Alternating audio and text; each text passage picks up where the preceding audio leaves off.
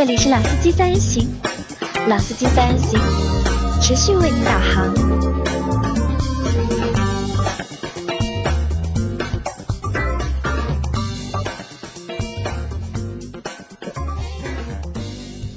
Hello，大家好，欢迎收听《老司机三人行》，我是杨磊。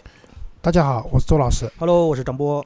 啊，张波今天一上来先和我们分享一下，就是前几天川航的那个故事。因为张波的父亲是飞行员，对张波的志向也是做一名飞行员。对，当时也就是因为父母觉得，因为我我母亲原来是空姐，他们觉得在天上飞确实是个高危行业的。高危行业，所以就坚决不让我从事这个行业。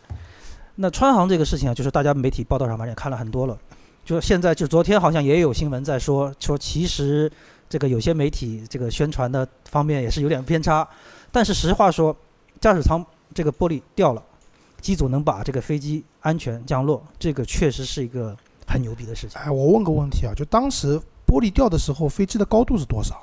当时在七千多，七千多，那个时候有氧气吗？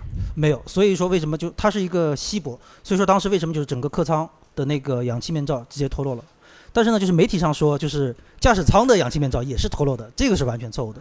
因为驾驶舱的那个氧气面罩，它是那个手动放在两边的，所以一定是要手持式的飞行员对，一定它是下面有个气罐的，一定要飞行员把这个拿过来自己带上，这个才能吸氧。就在当时那个情况下面，就是氧气不够，对吧？，对，而且气温非常低，非常低，对。然后还有就是负压，对，最关键的实际上最危险的一个点在哪里？就是说，那个玻璃掉出去的那个一个瞬间，就整个驾驶舱的这个这个就是人的这个反应啊，不可能做到非常非常快。但是这个机组牛逼的地方在在于，就是说，整个危机的这个特勤的处置，完全没有任何可以挑剔的地方。所以说，很多媒体也在说，这个点其实也是，就这个其实是在国际航空界来说，都是可以作为一个像教科书式的这么一个危机处理算一个范例了，对吧？对，而且他这个成功的处置也不光是他们机组一个人的努力，包括地面上的那个就是民用航空的调度，包括军用航空的调度，就整个就是说，军方民就民用两方面在确保这个航班能够以最快的速度去备降的程度。我和周老师看了这个新闻之后，我们就一直在讨论两个问题。一个问题是，这次成功的就是降落之后啊，就这两位机组人员会得到一个什么样的一个奖励？呃，我说句实在话，就是说这个，第一，这个安全奖金，奖金是肯定不少的。第二一个，呃，就是看，比如说，你像这个什么教员，就机长一般都是教员，那他肯定在职务上一定会有提升。那比如说边上的副驾，我不知道他的具体情况，我没注意。那副驾的这个情况，反正呃晋升机长的之路也会走得更顺畅一点，或者本身已经是放出机长的，那有可能就是教员啊什么也都会很顺利的上去了。还有一个问题就是这块玻璃是怎么碎掉的？其实这个倒真的不一定说完全是地面的问题，因为有些时候就说呃疲劳度啊这一块儿，可能在地面上你真的查不出来，到了高空之后，可能确实是会有这样那样的一些情况。七千米应该没有鸟去撞它了啊没有没有没有，这个高度没有了。啊，所以我觉得可能还是金属疲劳或者什么原因导致那个玻璃的脱落。对这个原因，反正官方局方肯定还会有后续的调查，这个出来，我们大家可以关注一下。那我其实更多要想说的一点就是说，现在有很多人啊，大家都在说这个飞行员是一个令人羡慕的行业，但其实咱们反过来说，作为飞行员的家属，因为你像我父亲也飞了一辈子，真的实话说，当一个航班原定，比如说计划晚上八点落地，但是不知道什么原因，九点没落地，嗯十点没落地的时候，家属的这个心是一直吊着的。你知道我母亲这么多年，是我父亲航班到家不进家门，我母亲是绝对不会睡觉的。就这个这个家属的这个心理压力其实也很大。包括曾经最早的那个东航有个拍过紧急迫降，当时的那个机长老倪就住在我们家隔壁，所以你要知道他是两个女儿，当时大家都会觉得说哦这是英雄或者怎么样。然后呃，他大女儿跟我岁数差不多，就也在说，他说其实你们觉得他是英雄，我们就真的，因为他当时已经快退休了。就那次事情出来之后，实际上就已经一直在要求他不要再飞了，就家属的压力太大了。啊，所以啊，就是开飞机这件事情还是一个，其实你说高危嘛，因为飞机出事情的概率其实比普通的所有的交通工具里面最相对是最安全的，但是呢，飞机有个问题，就一旦出事儿呢，都是大事儿，是大事。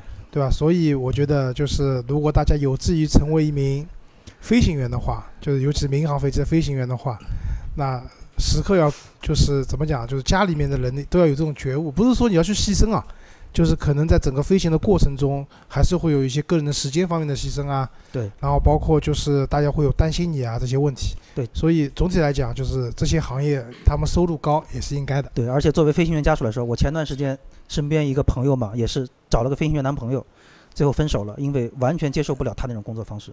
就没日没夜没时间。那不管怎么说，我们还是要为在这次紧急事件当中，就是做出正确的、就是英勇的行为的这些工作人员去点一个赞。这个必须要点赞啊！对，点赞，好吧。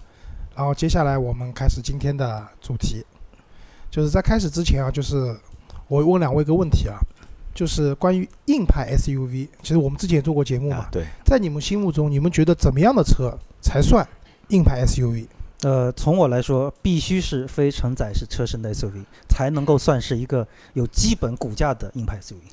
就是张波的意思，就是说，但凡是非承载式车身的，你就可以认定它是一辆硬派的 SUV。呃，可以这么认为。啊，杨磊呢？那我觉得就是刚刚张波说那个什么车身叫非承载式车身，非承载式车身是一个基础。那除了你要有非承承载式车身之外，你还要兼具。越野的能力，对，那我觉得这个才算一个就是硬派的 SUV。那就到我这边的话，我觉得非承载车身是个先决的基础的条件，对，对吧？然后杨磊讲的越野能力，那我觉得分开来讲，第一个四驱有一套还算过硬的四驱系统，那最好的话至少有一个后轮的机械的差速锁，然后你要有一定的涉水能力。对，然后你的离去角、接近角肯定要比一般的城市 SUV 更大，对，让你可以去通过一些相对来说比较陡的坡，对，而且那我觉得兼具了这些性能以后，那我觉得才能说它是一辆硬派的 SUV。我有个问题，我想问一下，就是关于前面老周说到那个离去角和接近角，这是怎么解释？应该是？呃，我来讲吧，就是你的前保险杠和地面是有一个角度的。对吧？就是前保险杠是斜的嘛，地面是平的，它会有个夹角，这个角就是被称之为离去角啊，接近角。那这个角度越大，也就意味着你接近一个坡度的角度越大。那你想，如果是轿车的话，它这个保险杠和地面的这个角度是很小很小的，所以你遇到但凡大一点的坡的话，轿车别是说上得去上不去的问题了，就直接磕掉了嘛前面的保险杠。那离去角也是一样道理，后保险杠的 和地面的一个角度称为离去角。当你离开一个坡道的时候，它的角度越大，你那你能通过的这个坡度也越大。对，所以这个说接近角、离去角，呃，大家可以去观察一下路虎的像揽胜啊这些车型，就是你会明显觉得它的车头跟车尾部会有两个斜度的上去。那这个地方因为它车身也比较长嘛，这个两个斜上去实际上就是保证这个更好的接近角和离去角。这样不至于在路呃过就上坡或者下坡的时候蹭到保险蹭到对，就是整个把车架住。就举个最简单的例子啊，就以前我们上海就要通过黄浦江的话是要摆渡的，就人要摆渡，对，车也要摆渡。我那个时候坐的那种大巴，就是那种大巴是，从我们奉贤到市区要摆渡的那个大巴下那个，因为就是去去那个轮渡上面的时候，你先要有个下坡，然后到了轮渡以后又是个上坡。很多大巴的后边都是会脱掉的，对，都会咣撞一下，然后才能上去。然后包括有些底盘很低的轿车都很难通过，他们都要走那个 S 型，去避免这个后面的保险杠拖地的。所以离去角和接近角对于一辆车的那种通过性，其实很多时候比你的底盘高度更重要。我觉得。而且说到这一点，就是我们我再插一句，就是说现在很多车都会装踏板。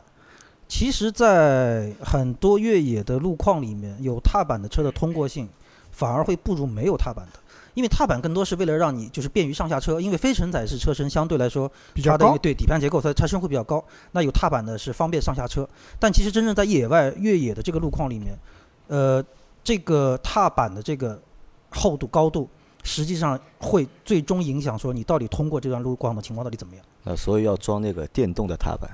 其实它可以自己收起来的，你要开门的时候，它自动在往下降。但其实也没有，因为电动踏板实际上也是占用了一个高度，所以最好的通过性的车是没有踏板，就会比较好一些。我我觉得，其实我并不建议就是后期加装这种电动踏板，尤其是你那些越野车的话，越野车车身长期处于一个刚性扭转的这样的一种状态，呃，后装的踏板不管电动也好或者怎么样也好，很快就变形了。对，老度强度都会有问题。那像张波，因为现在的那辆撼路者就是非承载式车身的，硬派的 SUV，之前你也有过长城的哈弗 H 五 H3，呃 H 三，也是一辆就是硬派的 SUV。但我和周老师我们都没有买过。周老师有一个就是对我没有买过 SUV，但我有一个 SUV 的梦想，就硬派硬派 SUV 的梦想？。对的，所以我们今天的话题这样，因为硬派 SUV 你到大 G 对吧？张波的 Dream Car 梦想城市，对吧？那好，一两百万甚至更贵，对吧？然后刚才讲到路虎啊这些车，但是路虎现在承载式没有了，对，都非承载式没有了，对吧？嗯除非现在国外的可能还在卖的 Defender 卫士，对，卫士，对吧？现在不管是什么新出的新迈啊、Discovery 五啊，对，都是包括揽承载式车身胜啊，都是承载车身。其实路虎已经没有那么的纯正了啊，呃，然后承非承载车身往下降的话，可能就像张波那辆车，其实它顶配的也蛮贵的，要四十万左右了。差不多四十万，对吧？当然也有便宜的嘛，再往下也有便宜的。那我们之前去关注过的，比如说因为战狼而关注的 BJ 四零，对啊 BJ，对吧？BJ 八零这些车二十万以内或者二十万出头能买，对吧？然后包括我们去看过大通的 D 九零 D，九零，对，对吧？然后最近荣威的那个 X 八，X 八啊，对？吧？虽然 X 八荣威方面可能不太愿意去强调这辆车的一个非承载车身，但事实上它也确实是这样一辆车，对吧？那么还有我们那个日产新的啊，对途达啊，途达今天我们都会重点说一下。那我们今天呢，就是挑了几款二十五万价位以内的硬派的 SUV，和大家也分享一下这些车型。那我相信我们不管是我们群里的小伙伴，还是我们听众，可能大家对这种开车出去有一些越野啊，有一些 off road 的功能啊，还是蛮向往的。那我们今天就来聊一下这个话题。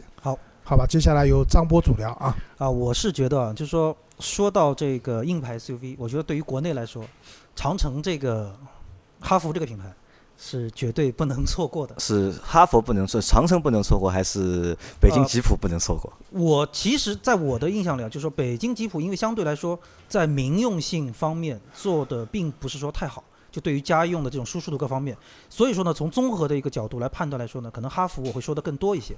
但其实呢，这两年随着这个汽车市场的发展，就大家对于舒适性的要求越来越高，所以哈弗系列你像到 H 六往后走，也基本上都是承载式车身了，只有早期的 H 三、H 五，包括再早期的那个类似像皮卡，就这种车型还是非承载车身。但是到现在来说呢，就是哈弗的 H 九，还是依然这么一个这个硬派的这个 SUV 的这么一个角色。首先，第一，它是一个非承载式车身。那另外一个呢，就是说对于呃越野来说，大家可能会更偏向于柴油的机头，因为低扭的状况，这个工况表现会更好。所以呢，长哈弗的 H 九也是有那个机油和汽油两种机头来为大家选择。那刚才周老师也说到了这个离去角和这个接近角的问题。那你像 H 九的整个接近角，呃有三十二度，离去角有二十八度，而且呢，这个 H 九呢还也配备了那个全地形的反馈系统，包括那个呃差速器锁止等等这些功能。所以说，光从这些东西上来看，就可以认定为它是一个比较硬派的 SUV。就 H 九的价格目前在二十万不到的吧，应该是。啊，二十万过掉了。二十20万过了对，啊二十万二十万出头一点。所以呃，现在基本上来说，好像是十九点九八万到二十七点二八万。啊，就是二十万五万以内肯定是可以拿下这款车的，因为之前我们去看 H 六的时候，其实店里面是有这个车的。嗯，我觉得就是 H 九给我的印象就是，其实内装还蛮豪华的。对，它不是一个就是像牧马人这样，就是一看就是，当然现在的牧马人内装也开始走这种精细豪华的这种风格了，但是换了二点零的机头，对吧？对二点零 T 的机头。那 H 九的话，给人的感觉还是 一辆很大，然后看上去也蛮方正的一部车子。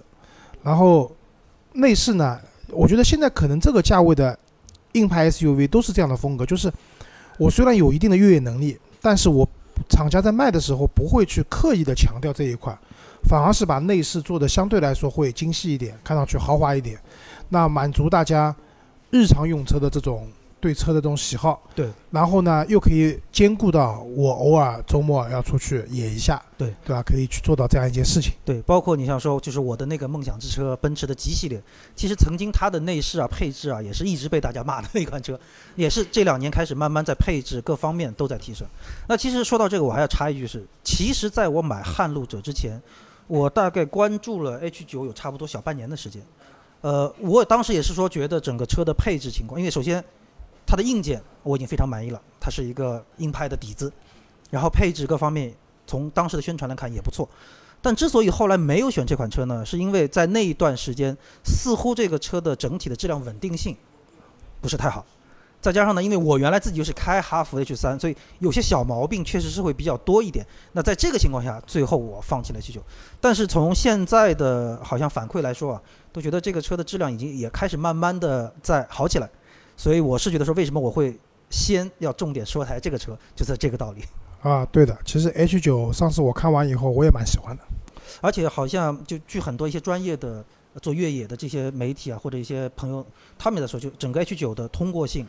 非常好，包括那个什么，就是只有一轮着地的那种负，几乎是无负重力的情况下，整个车的通过性，轮胎都不打滑，包括上坡都非常的稳健。嗯，好。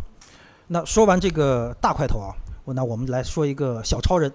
这个小超人呢，我觉得对于喜欢呃户外的朋友来说，肯定很也很熟了，就是铃木的吉姆尼啊，吉姆尼啊，铃木前段时间啊闹着要退出中国市场。对，但是实话说，在就是对车个性化有点要求的。这个这个群体里面，吉姆尼的口碑还是非常好啊，尤其是现在一八款，基本上好像预计说是在五八月份也可以跟大家见面了。而这一代的尼呃吉姆尼让我最喜欢的一个点就是它的整个车身的外形非常的复古，就是够方够正，就是有一点回到呃七八十年代的那种硬派小车的那种感觉了。新的那个吉姆尼，其实去年我们也聊过，我们聊那个英格尼斯的时候，其实聊过吉姆尼。那，新的吉姆尼的那个方，就是整个一个外形设计的取向，和现在又完全不一样了。对，就是一下子就复古了。对，所以它的售价呢，而且相对来说也还是比较十几万嘛，十四万到十六万这么区间。说到吉姆尼呢，我们有个朋友叫王涛，王涛对对，王涛家里面有两辆吉姆尼。之前大概在零八年的时候吧，买了第一台吉姆尼，然后就去年吧，去年，然后当时他。想要买那个就是俄罗斯的那个拉达，但买那个车呢出了个问题，就是国内啊因为没有拉拉达上过牌，车管所里面没有拉达的环保数据。对。那么你们作为第一批要上牌的车主怎么办呢？就是你们自己出钱，就是去过那个环保的检测。那么这是一笔费用不去讲，另外一个就是车管所也明确讲，我们不保证这辆车能过的。对，而且就从拉达的排放来说，你像现在北上广现在已经呃好多地方已经开始咬国六的那个标准了。从这个角度来说，拉达这个车好像在大城市还蛮难上牌的。对，所以他当时放弃了买那辆拉达，然后实在没得选了，又买了一辆吉姆尼。对，而且呃，我印象里啊，就是当年可能在我十几、二十岁刚到二十岁左右的时候，有的时候会看一些那个香港的那些台湾杂志嘛。当时的一个吉姆尼，一个维他奶，就维他拉。维特拉对，当时那个维特拉也是短轴版的，就这两个车在港台的那个越野的这个圈子里面还是非常热的一个车型。因为我觉得就吉姆尼啊，这个车在越野的过程当中，特别是盘山，这个车因为车身小嘛，就优势就非常的大。对，说到这一点，就是现在也很，就是我们好像很流行说大七座的 SUV，那其实作为真正玩越野的人来说，大七座的 SUV 的通过性其实真的可能不如我们普通的五座版。甚至短轴版，你包括像刚才周老师提到的那个路虎的卫士，它也有长轴和短轴，包括那个奔驰的 G。那短轴版其实更大的意义上来说，就是真正的野外通过性就会非常好。包括你像那个牧马人，牧马人的 Rubicon 的那个短轴两门版，它的越野通过性就远远比撒哈拉四门版要通过性要更好。不能一概这样讲。就就像宝马的三系的那个时候长轴和短轴，大家都觉得短轴的操控性会好，但其实不一定的。在高速弯角里面，其实长轴的稳定性更高。就像牧马人的撒哈拉和鲁宾卡，他们其实取向是不一样的。撒哈拉是跑沙地的，对的，撒哈拉沙漠嘛。鲁宾卡是鲁宾卡之道嘛，对对吧？他们取向是不一样的。那就是杨磊刚刚讲的对的，就是，嗯，就是吉姆尼这辆车子，它去跑一些山路，然后一些。怪石嶙峋的这种路面的时候，因为它轴距很短，然后我看到网上有一些发烧友是给这辆车加了前后的那个差速锁，在这种情况下，这个车的过这种路面真的是无敌的。但是呢，因为我朋友有这个车嘛，我也我也开，然后就是这里正好补充一下，就是我们讲的硬派越野车，如果是两驱状态的时候，它基本上都是后驱的，对对，没有前驱的。就如果你这辆 SUV，你说你两驱的时候是前驱的。那它肯定不是硬派，不是硬派，对。那开这个车的时候，其实吉姆尼给我感觉，第一个，因为它排量小，所以它油耗并不高，就跑高速啊各方面油耗并不高。然后乘坐舒适性就摆在那边，因为车那么小嘛，也不会特别好，也还过得去。然后这辆车子就是在开的整个过程中，上一代就吉姆尼的话，给人感觉还是内饰很粗糙的，对，相对比较粗糙一些，就是给你的感觉就是买了一辆这种五十铃的皮卡，对，差不多这种感觉。都。是塑料件，就比较然后廉价的感觉，这一代他们买的第二辆吉姆尼呢，明显精细了。内饰感对，内饰精细的，但整体的一个驾控的感受还是差不多的。对，因为本质上没有太多的区别。这辆车在铺装路面上的时候，它是不可以四驱的，它的四驱要打开的话，必须在非铺装路面，对，就比如说下雨了、地滑了，或者说你跑到那种坑坑洼洼地方，它的四驱系统才能打开。所以它在城市道路开的时候，它强制你是两驱的，不然它没有那种高速四驱、低速四驱的切换。所以如果在铺装路面上去开四驱的话，车子要烧掉的，对四驱系统。所以说到这个，就还是说吉姆尼，包括就说我那个像到四川也自驾的比较多，尤其你像到川西南那些路的情况下，吉姆尼的通过性真的是非常好。但是呢，吉姆尼呢比较可惜什么，就是现在本身铃木的店也少，对，然后大部分的铃木的店都不卖吉姆尼的，全上海只有在嘉定有一家卖吉姆尼的铃木的店，而我这个个车是目前是进口的，需啊要全进口的全进口对，啊订到也不一定了，我觉得买是肯定买得到的，只不过因为太小众了嘛，所以大部分的店都不卖。对。那我们说完这个吉姆尼啊，再来介绍一个，就是所谓越野老炮，一般都会或多或少驾驶过或者喜欢过的车型，那就是陆风。陆风啊，对，陆风。那说到陆风啊，其实嗯，陆风的叉九其实是对于越野的朋友来说印象更深的，就是包括它的车身颜色，包括后面的那个软顶的设置等等。但是呢，也就是因为可能它太偏重于越野的这个情况，所以整个舒适性也好，配置也好，也并不是说太就太适合家用吧。所以呢，我在这里呢还是会为大家再介绍一下那个陆风的叉八。那虽然说它也是非承载式车身，但是呢，它就更偏向于现在的这个用车的需求，包括配置啊、舒适性各方面也都会更好一些。然后呃，陆风叉八为大家介绍一下，它现在的这个整个一个轴距啊，也是接近两米八了，有两千七百六十毫米，然后也是跟那个有汽油和柴油两种机头，所以叉八这个车，呃，现在在市面上也很多人用它跟那个 H 九来做对比。对 H 九呢，现在大家有一个昵称叫红酒，因为就从它的字母那个里简称。那这两个车实际上，呃，从现在大家的反馈来说，似乎在舒适性等各方面情况，还是红酒就是 H 九做的稍微好一些。那叉八呢，可能还是更多的会偏向于这个相对比较复杂路况的通过性，所以在舒适性和配置方面，就可能比 H 九要稍微再低一点。啊，陆风这个车，我觉得这两年陆风的品牌总体来说，就是还是有一个向上的趋势的。对，为什么这么讲？就最早我们做那个陆风的时候，那个时候是陆风叉六吧，叉六，那辆车当时拿到国外去做了一个碰撞测试，好惨。欧盟直接禁止这个车在欧盟欧洲销售。对，其实这个就是，也就是我们很多消费者原来对国产车不太放心的一个点哪里，就是虽然我们的那个 C N cap 的那个碰撞成绩一看都全部是五星，但是真的拿到欧洲把那个 C 去掉，就是 N cap 的那个成绩，好多车的成绩都有点惨不忍睹。对的，但是都不可否认，其实，在我们讲的这个硬派的这个领域里面，其实陆风的车子还是可以占一席地位的。对对于很多的真正的，我们就从发烧友也好，还是普通的入门驾驶者来说，就是买辆陆风，大家都会觉得说，哦，我是有了一个越野的一个利器了。那介绍完这个陆风，那我觉得还有一辆就是也是属于大家不得不提的一个硬派 SUV，那就是日产的那个帕拉丁。我不知道大家就两位对帕拉丁这个车的印象怎么样？好老，我觉得 就是我觉得帕拉丁给我的感觉是什么？就是在皮卡外面包了一层壳子。对，就可以可以这么认定。呃，我第一次其实开帕拉丁的时候，是我第一次去西藏自驾。就那个时候呢，因为我是到了拉萨下来之后租的车，当时呢就觉得，哎呀，帕拉丁的就是租的租金也比较便宜点嘛，就开。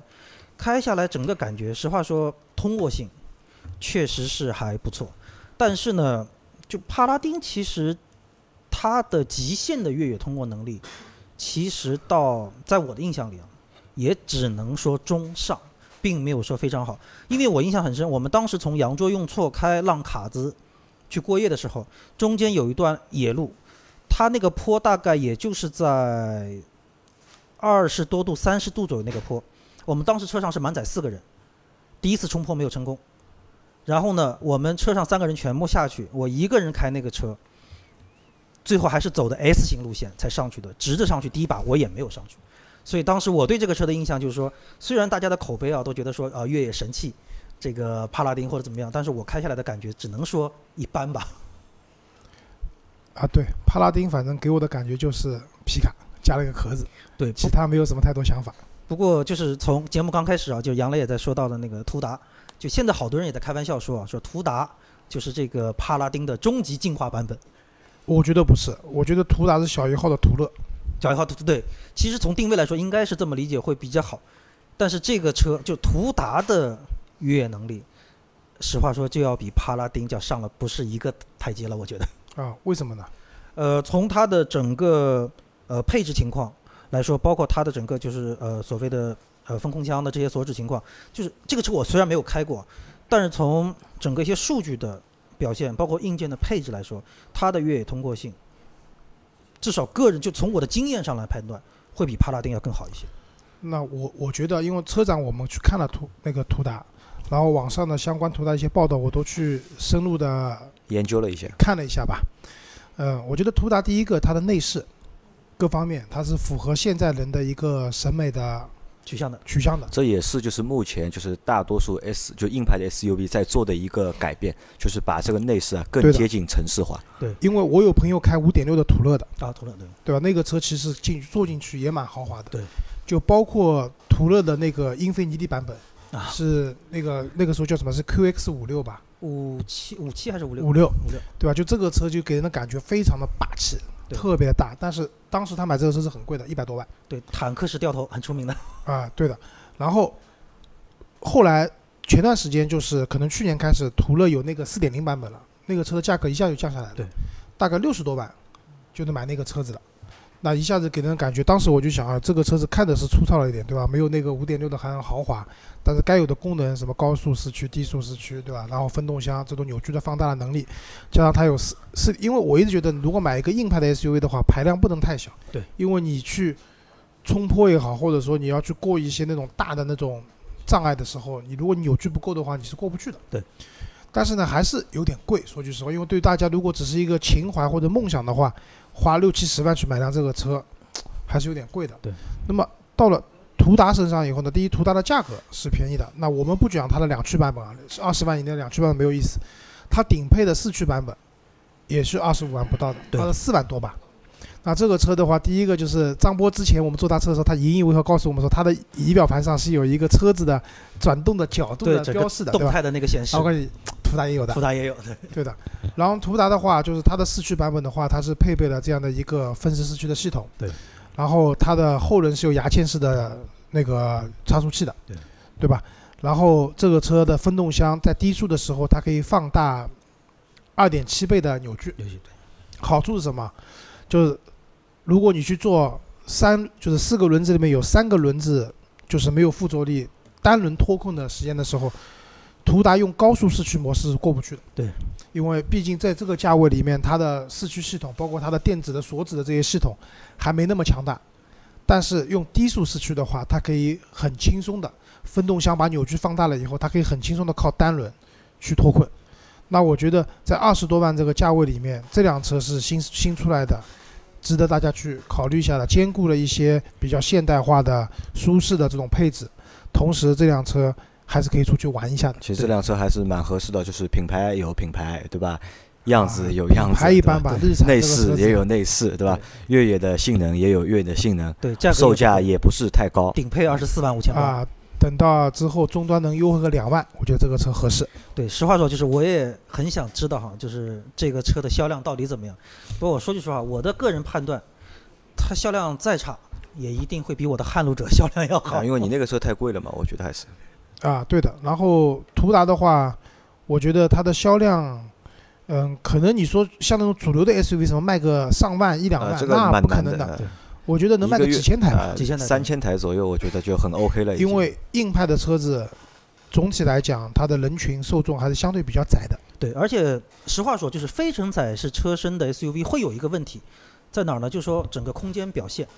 因为虽然这些车都看着很高很大，但是因为它整个底盘的结构在那里摆着，所以车内空间其实倒不是说特别的大。就包括我那辆撼路者，就是老周和那个杨磊也都坐过，大家就觉得比宝骏五三零差多了。真的是差多了。那就我们反过说，为什么这个车看着这么大，空间这么小？那就是因为这个非承载车身这个结构所决定的。啊，对的，因为讲到正好讲到非承载车身，因为我们刚刚讲了很多途达的好话或者其他车子，那是因为我们在推荐这样的硬派。但是那回过来讲，这些车子还是有它的局限性的。对，我们就人成一直讲，就是说非承载车身有它的一个驾驶特性在那边的。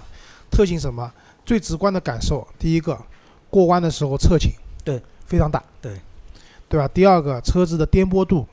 要比哪怕你悬挂做的再好，你还是比那些承载式的车身来说颠簸度更更强一点。对，那对于整个乘坐的舒适性会弱一些。那就包括高价位的，比如说陆地巡洋舰或者陆地巡洋舰那个普拉多，对，普拉多霸道这些车子，他们其实丰田做的还是很偏向于舒适性的这样的一个取向的。但是我们刚刚讲到这种非承载式的这些存在的这些问题，他们都有。对你像非承载，这是有一个最明显的特点在哪儿？比如说我在，呃，等红绿灯左转弯或者右转弯，正好路口的时候会有那个减速带嘛，就是非承载式车是很明显，你在过转弯过减速带的时候，你一定会觉得你的车屁股是跳了一下横过来的，而不是像承载式车身是四个轮子分别通过这种感觉。啊，说到这里，我突然想到一个东西啊，就像有的小伙伴就他们就特别喜欢硬派的 SUV，即使他们没有越野的需求，他们也喜欢。硬派的 SUV，这个像什么呢？就像像我们穿鞋一样的，就有的小伙伴喜欢穿运动鞋，是吧？但有的小伙伴呢，就是他即使不登山，他也喜欢去穿一双登山鞋，对对吧？很我看到就很多小伙伴都这样，就他没有他不去登山，也不去野外，也不去远足，但他上班时候总是穿了一双登山鞋。那我问他这个是什么情况？他说我有一颗对越野的心。说的不就是我们办公室？那个边上那个长得很高的人嘛，对吧？天天穿各种各样的 Air Jordan，他从来不打球的，对吧？就是他。所以这个东西该怎么说？就是说我其实一直对越野这个事情该怎么理解？其实对于我们大部分人来说，并不是说有多少时间或者机会一定去野到什么程度。但是我们从一个客观理性的角度来说，因为现在比如说有的时候会下大雨，或者会淹水，或者说偶尔需要一些。说的最简单一点，停车不好停，在大城市里面，你要上个上个上个马路牙子，上个坎儿。那在这个情况就是，它是给你提供了一种可能，能够让你有这样一种一种一种通过性在那里摆着。所以，并不是说我一定买越野车的人就是一定奔着越野去，这可能是一种可能性。那另外一个呢，可能就像刚才杨磊说那种情怀的，就有一颗想浪的心在那个地方摆着。所以呢，这就是说明什么？就是现在一些。以轿车为底盘开发的，具有一些，比如说分时呃那个全时四驱功能的 SUV 会卖的比较好，因为你刚才讲的那些东西，他们都能做到，都能做到一点。那他说到这一点，我再补充一点，就是刚才周老师也在说，就是机械锁和电子锁。呃，我也经常碰到很多人在问啊，说这个车没有机械锁，就是到底这个越野性怎么样？那我们其实理性的来说。就算我们经有的时候号称是出去越野，但是真正非常极限的那个路况，对我们来说碰到的还是少。所以对于大部分，而且现在的整个电子分控箱的这个这块电子锁做的技术还是不错。所以我是觉得，对于普通消费者来说，没有必要太过纠结是机械锁还是电子锁。那当然，现在汽车改装的这个热潮也很高。如果你真的实在是纠结于这个点，那你也可以去汽车市场问一下，能不能改成机械锁。一把机械锁差不多两万块钱，差不多两万块钱，对。啊，对的，还是蛮贵的。那节目进行到这里啊，我要说一个我心目中最终要保留的一个真正的越野硬汉，他就是我们的五菱之光。五菱，五菱之光是漂移之神。我我为什么说五菱之光就一定要提啊？实话说，在准备做这期节目、做这个内容的时候。我脑子里一直过的是五菱，因为我去年的时候又走了一次四川。当我从那个就是毕棚沟那边出发往四姑娘就往色达进发的时候呢，其实也怪我，当时没有去过多的关注天气预报，路上其实碰到下雪了。我们当时过就是要翻一个雪山的时候，我过得非常痛苦，而且中间有好几个弯其实是呃过得很惊险。但是就当我只能以时速不到十公里慢慢在那里挪的时候，无数的五菱之光从我身边叮铃当啷的而过。为什么是叮铃当啷？就实话说，那个车已经颠得散，都快散架了，但是丝毫不影响它的通过性跟通过状态，而且速度还都很快，而且开着开着中间还下来带两个藏民，就是可能就像我们通行小巴那种概念。所以你知道，当时我的内心是崩溃的。所以说，在做这个节目的时候，我真的是也像开玩笑说一句嘛，其实真正的五菱之光才是一台全地形、全路况、全天候的全通过之车，啊，好吧，而且关键还很便宜。关键还很便宜，维修保养各方面也不用你操心。好吧，那我们这期节目就先到这里。然后大家如果对购买硬派 SUV 有想法或者想讨论的话，我们可以在群里面我们私下讨论，或者在群里面去咨询一下张波，或者咨询一下老倪，都可以。好好，谢谢大家，再见。好，拜拜再见。